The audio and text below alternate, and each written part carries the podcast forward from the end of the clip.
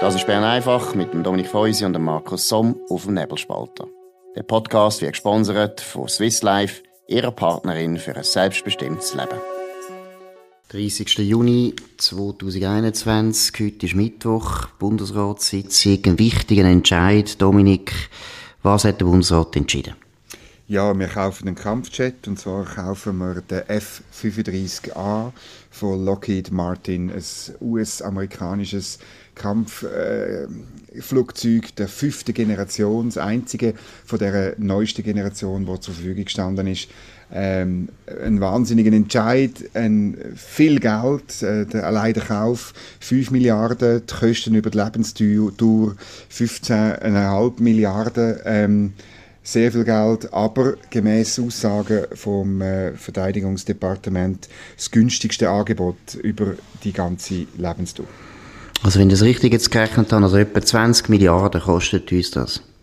Nein, insgesamt. Die 15, ah, insgesamt, ja. insgesamt 15 Milliarden, also ja. nicht, nicht gerade NEAT, aber doch äh, geht in die Richtung. Ich glaube, NEAT ist jetzt 23 Milliarden gewesen am Schluss. Es ist also schon eine sehr teure Investition. Jetzt, wir haben schon ein paar Mal über das ein bisschen geredet. Grundsätzlich glaube ich, äh, ich meine, ich habe ja keine Ahnung von Flugzeugen, aber was mir Experten sagen, ist das ein gutes äh, Flugzeug. Wie siehst du das? Es ist ein hervorragendes Flugzeug. Es ist das modernste und das Beste, das man haben kann. Es gibt eher äh, so ein bisschen Fragen, ähm, ob wir überhaupt so etwas Gutes äh, brauchen. Äh, du erinnerst dich, beim letzten Kampfjet-Kauf hat man ganz anders äh, äh, ausgewählt. Man hat dort eigentlich das Günstige genommen, das aber in der Evaluation nicht gut abgeschlossen hat. Und jetzt, ähm, so wie es einmal beschrieben wird, auch in der, in der Medienmitteilung, ist es ganz klar, dass die beiden amerikanischen Flugzeuge äh, neben dem ähm, äh, F-35A auch der FA-18 Super Hornet, also beide sind mit Abstand die besten Flugzeuge gewesen, die im Vergleich zu den anderen beiden, dem französischen Rafale und dem deutsch, britisch, italienisch, spanischen äh, Eurofighter, auch am günstigsten ausgefallen sind.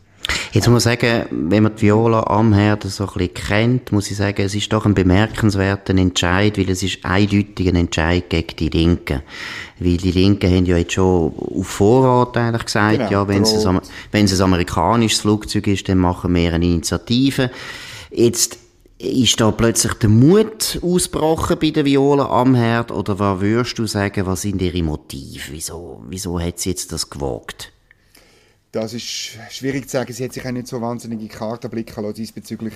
Ich habe einfach das Gefühl, sie wird genau überlegt haben, habe ich genug Argumente, um das ähm, machen, um das durchzubringen, weil äh, es dürfte links schon gelingen, die, so eine Volksinitiative äh, zustande zu bringen äh, und wenn sie genug Unterschriften haben, dann ist es auch schwierig, jetzt da irgendwie mit juristischen Argumenten zu sagen, die, die sind nicht zulässig, auch wenn man das vielleicht noch machen könnte. Aber ich glaube, sie, sie ist parat für das. Sie wird sich das schon gut überlegen. Sie wird genauso wie die anderen sechs Bundesräte nicht verlieren.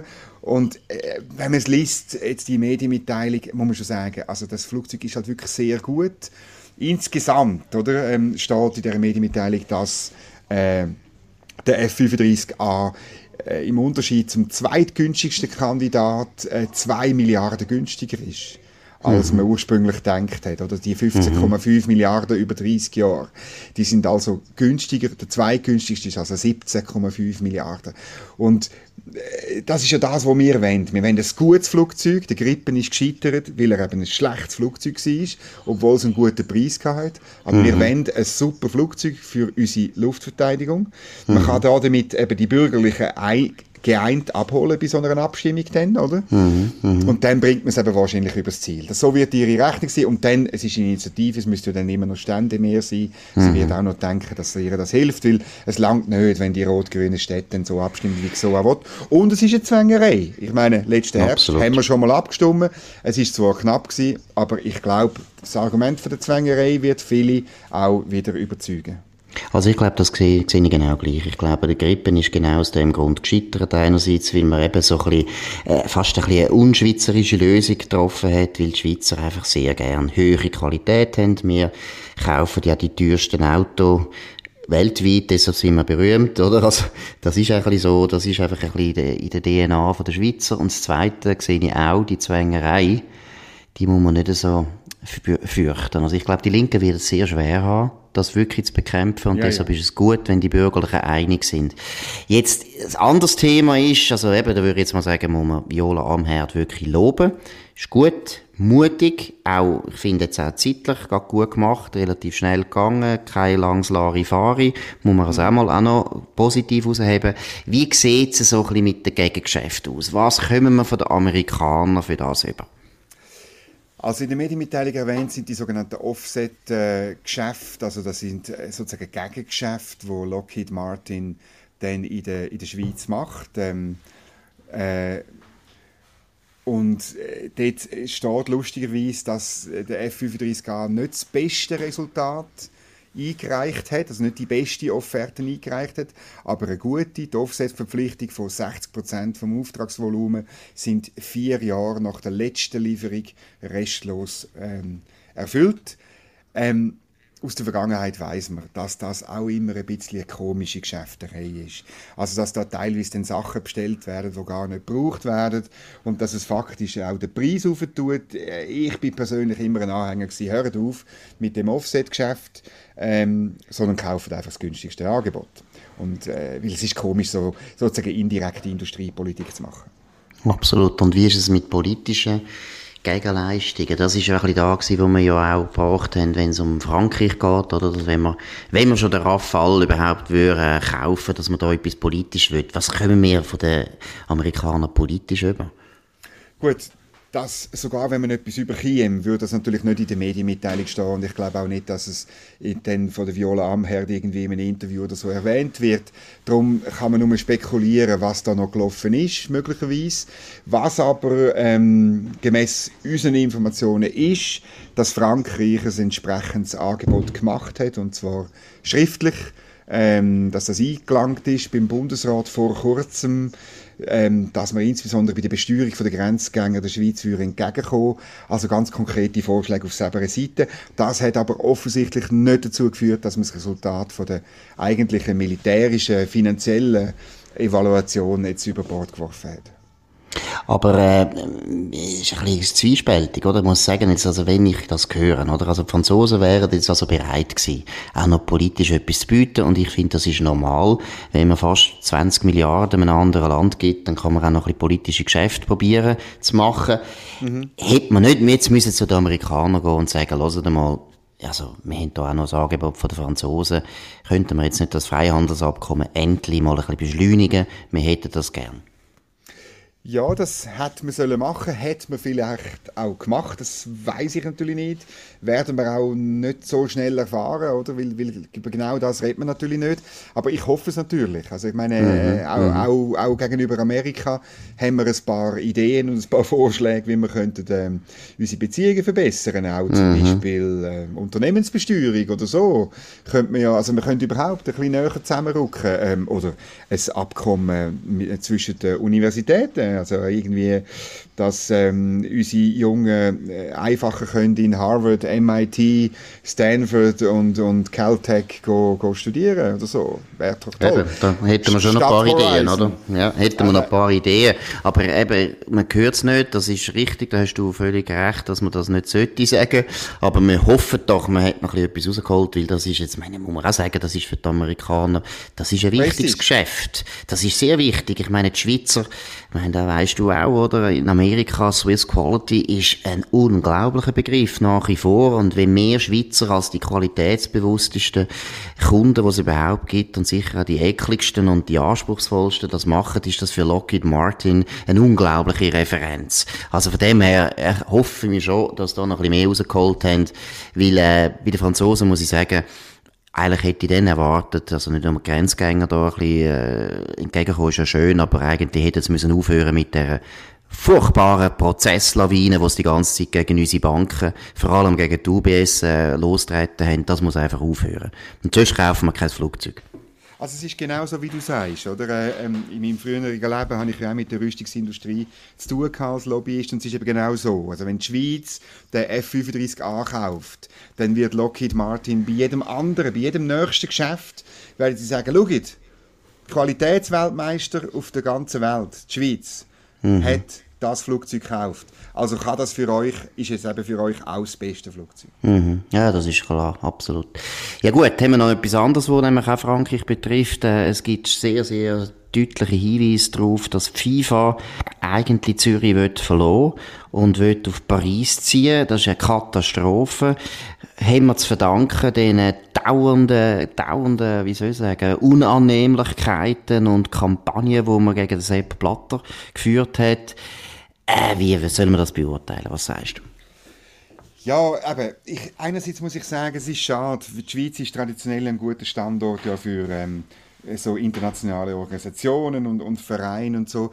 Und, und die Schweiz hat natürlich eine bisschen komische Rolle gespielt. Sie hat einerseits hat sie äh, die, die Leute auch, auch ein bisschen dran genommen und und so. Der Druck ist immer größer geworden.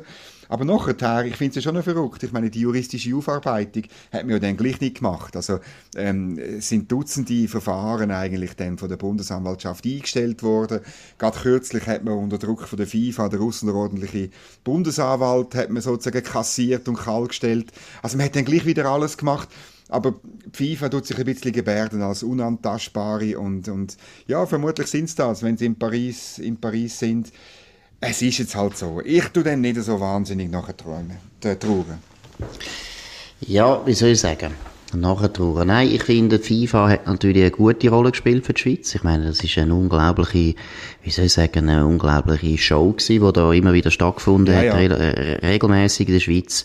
Und, weißt, es ist ja, die Motive sind ja nicht gut, oder? Sondern es hat ja sehr viel damit zu tun, dass man einfach bei dieser FIFA ganz andere Maßstäbe angelegt hat als sonst. Weil, sind wir ehrlich, internationale Organisationen sind eigentlich alle korrupt. Weil die meisten Länder auf dieser Welt sind korrupt. Und wenn du einen grossen Teil hast von Ländern, die eben nicht so diesen Standards entsprechen, wie wir sind, dann musst du mit dem irgendwo können leben. Und wir würden ja auch nicht sagen, UNO sollte jetzt unbedingt Genf sofort verloren, weil äh, eben die UNO ist ja auch korrupt. Und die UNO ist eigentlich korrupter als FIFA. FIFA ist ein privater Verein, da kann man sagen, ja, ihr Mitglieder müssen selber schauen, dass das gut läuft. Aber ich sage einfach so, als Standortentscheid, dass man jetzt Zürich verlor und FIFA hat viel Gutes gemacht für Zürich, Sepp Platter hat sehr viel Gutes gemacht für Zürich, ja. finde ich schon sehr peinlich, schlecht, ja, bedauernswert. Aber da hat man es, aber da hat man es immer müssen so deklarieren und sagen, schaut, FIFA ist ein privater Verein, ähm,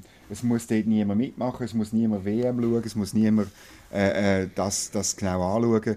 Wir lassen es so fahren. Und da hat man müssen damit leben. Es war ja immer dann die Drohkulisse. Die Schweiz die irgendwie ähm, einen schlechten Ruf, dann, wenn, wenn die FIFA irgendwie da nicht kontrolliert wird. Aber das Problem ist, dass man dann angefangen hat, Regeln aufstellen und, und, und kontrollieren und, und, und das anschauen und es dann irgendwie gleich nicht gemacht hat. Das finde ich fast noch schlimmer. Mhm, mhm, absolut. Ja gut, was haben wir sonst noch, wo uns aufgefallen ja, ist, Dominik? Äh, ein kleines Geschichtchen. Ähm, gestern haben die Grünen eine Medienmitteilung verschickt und ähm, es geht dort um Bundesasylzentren, wo sie wollen, dass der Bund äh, genauer anschaut. Das, gemäß Grünen ist das, sie sind da Zustände ganz schlimm. Aber als Illustration haben sie, und das ist schon noch ziemlich dreist, finde ich, haben sie das Bild verwendet von dem Mädchen aus Peru, ähm, du erinnerst dich, bei der Konzernverantwortungsinitiative ist das überall gehangen. Das Mädchen, wo so traurig reinschaut. Ähm, und ja, Konzernverantwortung. Man hat dann herausgefunden, dass es eine Fotomontage ist, dass das Mädchen zwar in Peru wohnt, aber dass es im Hintergrund eigentlich ein Spielplatz, wenn ich es richtig im Kopf habe, hat. Äh, man hat dann die Mine, die böse Mine von Glencore hinten da ähm, und jetzt taucht das Mädchen plötzlich auf als äh, Symbolbild für ein, ein Asylmädchen in einem Bundesasylzentrum. das ist schon sehr dreist. Ich habe dann die Grünen gefragt, ähm, äh, erstens einmal, in welchem Bundesasylzentrum das Mädchen denn ist. Ja, das, das ist eine gute Frage. Ja. Oder? äh, hm. und ich habe auch gefragt, äh, wie das ist mit dem Urheberrecht von dem Bild wo sie da einfach verwendet und ob das Mädchen, wenn man es schon immer wieder verwendet für Kampagnen von links-grün, ob das Mädchen vielleicht auch etwas überkommt. Also man könnte dem, ich weiß auch nicht, vielleicht 100 oder noch lieber 200 Franken schicken, wenn man das schon macht. Ja, ich und, glaube, der, der Fotograf, der wahrscheinlich ein Europäer oder ein Amerikaner ist, der verdient sich jetzt die goldige Nase mit dem Bild, aber das Mädchen hat sicher nichts davon. Ja, es war eine Recherche damals gewesen, äh, von, von Peter Hosli, der NZZ am Sonntag, ähm, dass eben das Bild äh, äh, beschissen, ist, oder? Also, dass es äh, zugespitzt ist. Und das ist ein Werber, ein Schweizer Werber im Übrigen, wo das gemacht hat. Ich nehme an, der verdient etwas oder vielleicht hat es den Grünen gratis gegeben. Klar ist einfach, dass das Mädchen nichts überkommt. Und ich meine, das ist die typische Doppelbödigkeit oder, von, von den Grünen. Und man hat dann als Lösung hat man es einfach sofort oben abgenommen, das Bild. Oder? Mhm, Aber mhm. meine Fragen hat man natürlich nicht beantwortet. Und mhm. das ist einfach, ja, und es sei ein Fehler, es tut ihnen wahnsinnig leid und so. Nein, ich meine, mhm. sie, haben, sie haben auch gewusst, was das was das Mädchen für ein Bild ist und die Kampagne ist noch nicht lange her. Also das, ist alles ein das zeigt aber auch, wie sicher sie sich fühlen, dass normalerweise die Medien das nicht aufnehmen und nicht merken oder nicht äh, kritisieren. Deshalb haben sie es auch gewagt. Ich meine, eben, die haben ganz genau gewusst, was sie machen. Sie haben gewusst, das ist ein gewisses Risiko. Sie haben halt nicht mit dem Nebelspalter gerechnet, aber grundsätzlich hätten alle anderen Journalisten das auch gut gefunden. Äh, es ist ja so peinlich. Und ich meine, der Punkt, warum das ja das Mädchen auch so äh, irritierend war bei dieser Kampagne für Konzernverantwortungsinitiative, ist eben schon, ein Bild oder so ein Foto wirkt halt authentisch und man hat wirklich die Leute in die Irre geführt, oder? Und dass man das jetzt gerade mal das zweite Mal wieder machen will, finde ich schon, also, erstaunlich. Ja, und so erinnert ein bisschen an Ausbeutung von Kindern. Genau. Gut, in dem Sinn, also mit der sehr düsteren, düsteren ja. Vorahnung, nein, das ist es von Bern einfach, mit einem guten Entscheid vom Bundesrat, können wir gleich noch am Schluss mal noch sagen. Und das ist der 30. Juni 2021. Wir hören uns wieder morgen zur gleichen Zeit auf dem gleichen Kanal. Auf Wiederhören. Das war Bern einfach mit dem Dominik Feusi und dem Markus Somm auf dem Nebelspalter. Der Podcast wird gesponsert von Swiss Life, ihrer Partnerin für ein selbstbestimmtes Leben. Den Podcast könnt ihr auf nebelspalter.ch abladen und auf allen gängigen Plattformen wie Spotify oder Apple Podcast und so weiter.